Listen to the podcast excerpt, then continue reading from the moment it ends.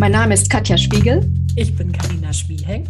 Und das ist der Julecast, ein Podcast über Zeitungen, junge Zielgruppen und ein neues Magazin für die Gen Z aus dem Hause Burda. 2050 ist der Titel und äh, dahinter steckt eine crossmediale Magazinmarke zum Thema Nachhaltigkeit. Also es geht um Umwelt, Wirtschaft, Kultur und Gesellschaft. Das sind auch die vier Hauptrubriken. Ähm, herausgebender Verlag ist der Burda Verlag und den kennen wir, wenn wir uns erinnern, aus dem Bereich der Zeitschriften für Frauen.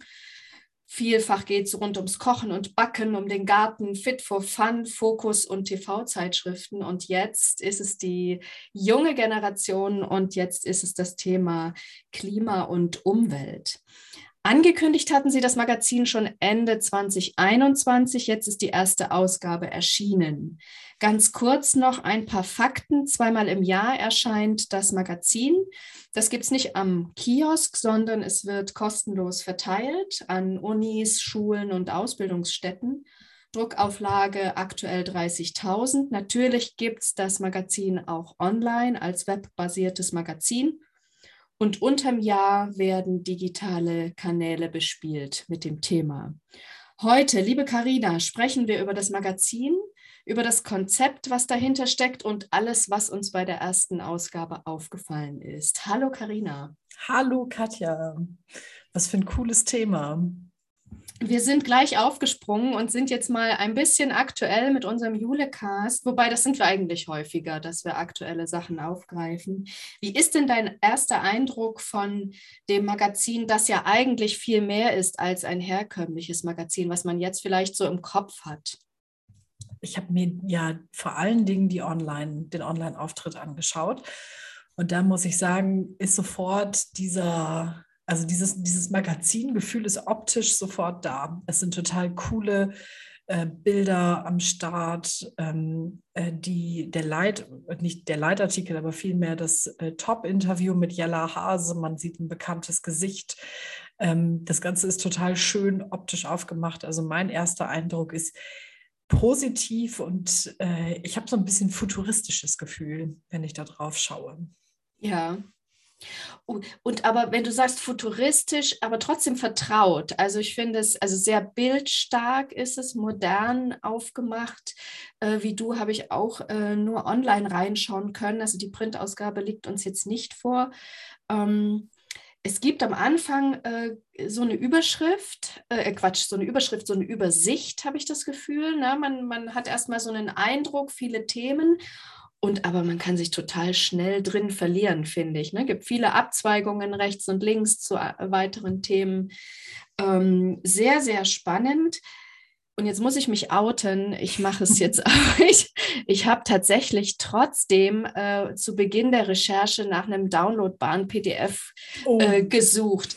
Ja, weil es gibt die Printausgabe und natürlich online, das, da ist das webbasierte Magazin natürlich angereichert mit Fotostrecken und Videos und ähm, auch, auch der Beginn mit, dem, mit, dem, mit der Videosequenz, äh, wer dann später mal drauf schaut oder es vielleicht schon kennt, äh, sehr cool aufgemacht und trotzdem sucht Frau Spiegel das PDF, das es nicht ja. gibt.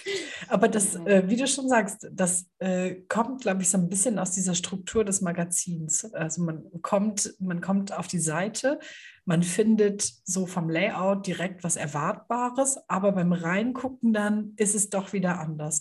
Ja. Ich habe mich ähm, bei vielen der Artikel gefragt, was für eine Darstellungsform war das denn jetzt? Oder ähm, wie passt das denn zusammen, dass jetzt hier nicht der Experte interviewt wird, sondern der mhm. Experte sofort den ganzen Text geschrieben hat? Ähm, die auch, auch, teilweise die Form der Ansprache innerhalb der Artikel äh, weicht so ein bisschen von dem ab, was wir sonst so aus anderen, ähm, aus anderen Publikationen für junge Menschen, aus anderen Jugendmagazinen oder Magazinen für junge yeah. Erwachsene kennen. Ja, auch die, ähm, die Modestrecke, da ging es um, um Second-Hand-Mode und ähm, da waren wie so Key-Facts dazwischen gestreut, aber eigentlich war es eine Bilder-Story, ja. auch mit, mit äh, äh, Preisen und, und Herstellern, wo man es kaufen kann und äh, tolle Modefotografie. Äh, war ich auch mal hoch. Ja. ähm, wir sind äh, über das Magazin drauf gestoßen und lange wird es auch so beschrieben und dann haben wir aber so ein bisschen recherchiert. Ähm, es wird auch als Storytelling-Projekt noch tituliert. Ähm, wir hatten schon gesagt, ganzjährig digital verfügbar. Es gibt also die Website. Ähm, die Redaktion ist auf Instagram präsent. Die haben jetzt aber auch erst im April äh, losgelegt. Ähm, also da, da werden wir noch vieles erwarten können. TikTok ist geplant. Ähm, es ist also ja so eine neue Form, neue, neue Art von, von journalistischem Produkt.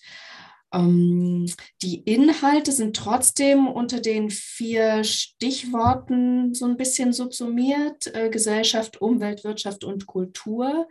Äh, und wie, wie, du sagst, es kommen viele Experten zu Wort oder schreiben selbst. Ja, also es werden Ideen und Projekte äh, und Menschen transportiert und kommen zu Wort, die sich für eine nachhaltige Zukunft ähm, engagieren. Mir ist zum Beispiel in Erinnerung geblieben auch äh, das Verkehrskonzept der Metropolen äh, in der Welt, äh, also total äh, spannend äh, dargestellt.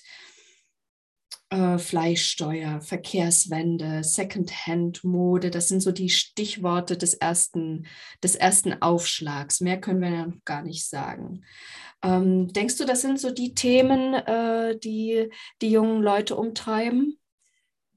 Ich glaube ja. Also ich habe mich erwischt, dass ich beim Scrollen durch die Themen so das erste Schlagwort, das ich im Kopf hatte, war Konsum. Also ganz häufig habe ich so daran gedacht, das sind ja irgendwie der Lieferdienst, wie du eben schon gesagt hast, die Fleischsteuer, Mode.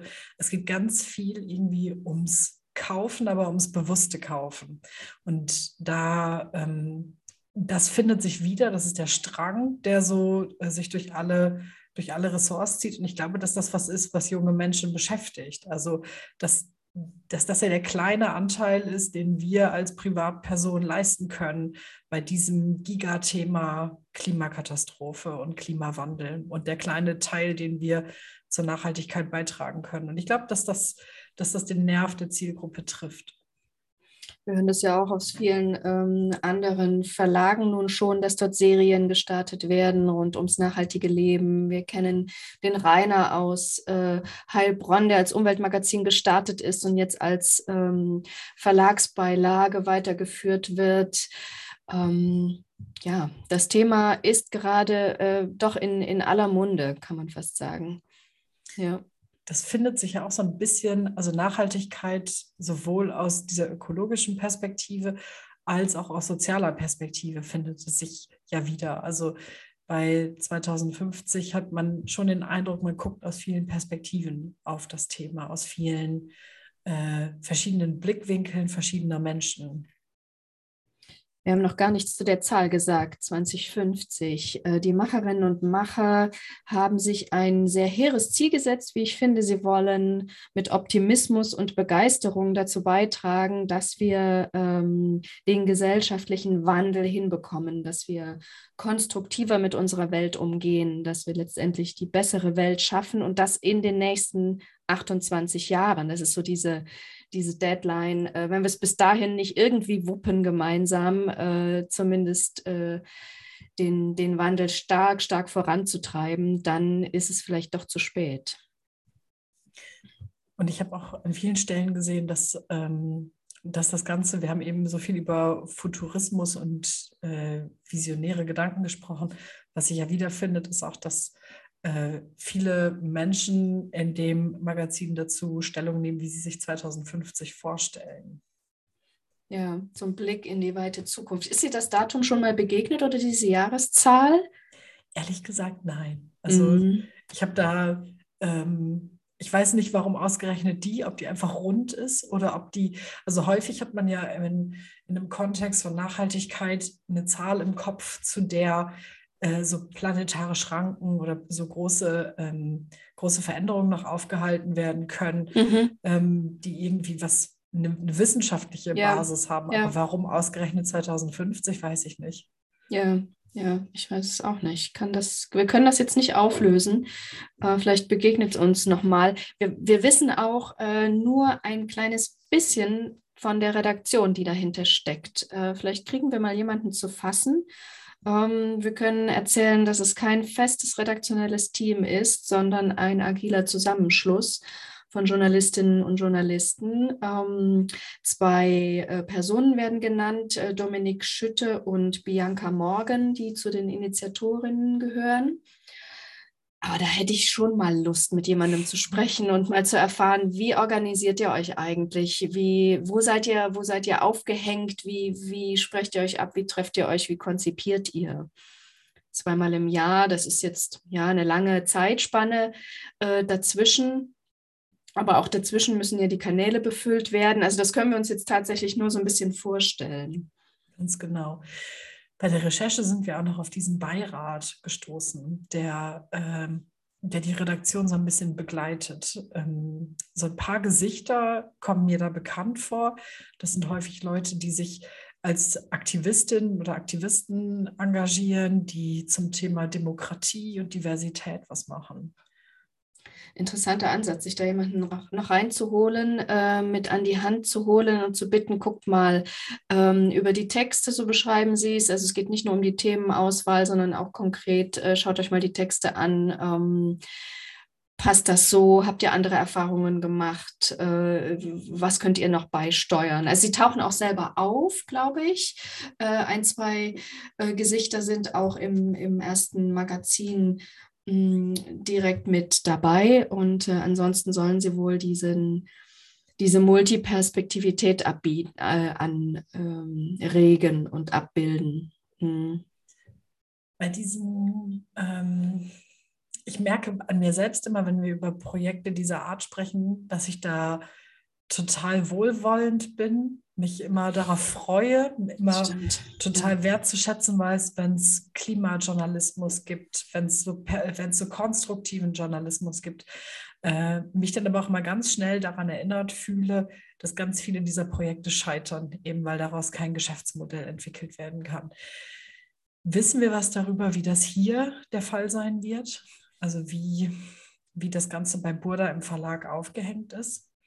Äh, das wissen wir leider nicht. Es wird in der äh, Auftaktberichterstattung äh, davon gesprochen, dass das Magazin Anzeigen finanziert wird und dass das Magazin jetzt zum Start auch beworben wird, äh, dass da, ähm, wie haben Sie es denn formuliert, in Print, digital und in, ähm, in den Flächen äh, out of home beworben wird. Ähm, der Verlag hat da sicherlich seine ähm, Publikationen und Kanäle, aber wir können es noch nicht so richtig festmachen. Ähm, aber das ist, ähm, glaube ich, auch ähm, ja so eine wichtige Frage äh, in die Zukunft geblickt. Ist das jetzt ein Liebhaber-Herzensprojekt äh, von einem großen Verlag, der das jetzt stemmen kann und das gerne äh, möchte und ähm, sich das jetzt leisten kann? Oder ist das ein Thema, was eben auch ähm, die Unternehmen draußen in der Welt anspricht und die dann als ähm, Partner gewonnen werden können. Und da kriege ich tatsächlich dann immer so ein bisschen weiche Knie bei den Momenten, wenn wir über diese, wenn wir über diese Art von Projekten sprechen, wo die Zukunft, obwohl es so ein zukunftsträchtiges Thema ist, die eigene Produktzukunft irgendwie so so ungewiss ist. Wir wissen, wie schwierig das ist, für genau diese Zielgruppe Anzeigenkunden zu werben. Wir wissen, wie schwierig das ist, ähm, auf den Kanälen, auf denen dieses ähm, Medium oder auf denen 2050 jetzt unterwegs sein wird, äh, Werbekunden zu finden, die das auch langfristig mittragen. Aber ähm, hoffen, allein weil das Thema natürlich stark ist, das Beste. Ja, ja, was wir jetzt schon mitbekommen haben in Gesprächen ist, dass ähm, das ist ja nun ein Produkt, was national unterwegs ist ähm, oder eben auch darüber hinaus. Ähm, aber dass es zumindest innerhalb von Deutschland in der Tageszeitungslandschaft ganz unterschiedliche Aussagen dazu gibt, äh, wie Nachhaltigkeit äh, gegenfinanziert werden kann. Also dass es da ein starkes Gefälle gibt, äh, dass das im Süden teilweise sehr, sehr gut funktioniert. Guckt man in den Norden, in den Osten, ist das ein Thema, was ähm, noch nicht so die Budgettöpfe öffnet. Also da wird es sich zeigen. Ja. Ein tolles Produkt Macht Spaß reinzuschauen, macht Spaß zu lesen. Interessante äh, Vertriebsform auch, äh, zweimal im Jahr ein Printprodukt zu machen und äh, ansonsten natürlich digital unterwegs zu sein. Wir schauen einfach immer mal wieder rein, Karina. Ja. Schauen auf die Kanäle und ähm, wenn das richtig durch die Decke geht, wenn wir äh, in den nächsten Wochen nur noch von 2050 reden, dann holen wir uns auch einen der Macherinnen und Macher noch äh, vors Mikro. Aber hallo, und das Printprodukt holen wir uns ebenfalls dazu. Genau. Ich danke dir. Vielen Dank, Karina, für deine Gedanken zum Magazin.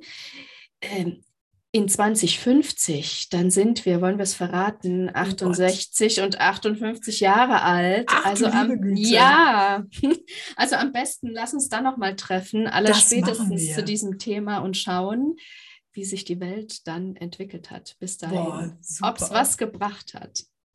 Tschüss. Tschüss. Oh, ich war nicht Tschüss sagen. Ja, ist gut, alles gut, doch, doch.